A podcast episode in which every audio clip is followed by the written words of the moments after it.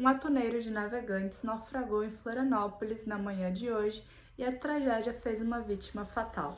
No Minuto Diarinho de hoje, você acompanha mais detalhes sobre esse trágico acidente.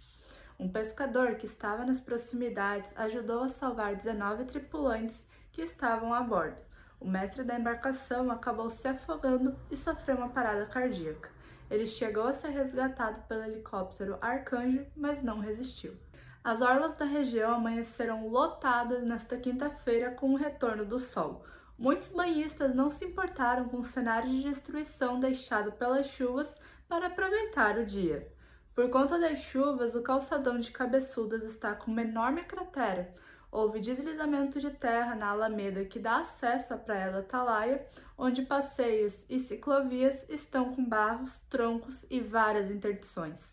A Prefeitura de Itajaí disse que está focada em ajudar os moradores atingidos pelas chuvas. Segundo a Secretaria de Obras, não há prazo para a conclusão da recuperação das praias. Para entrar no clima natalino, o Diarinho foi a quatro supermercados de Itajaí em busca dos melhores preços dos 30 itens que não podem faltar na ceia de Natal. As maiores diferenças de preço foram encontradas na seção de frutas secas.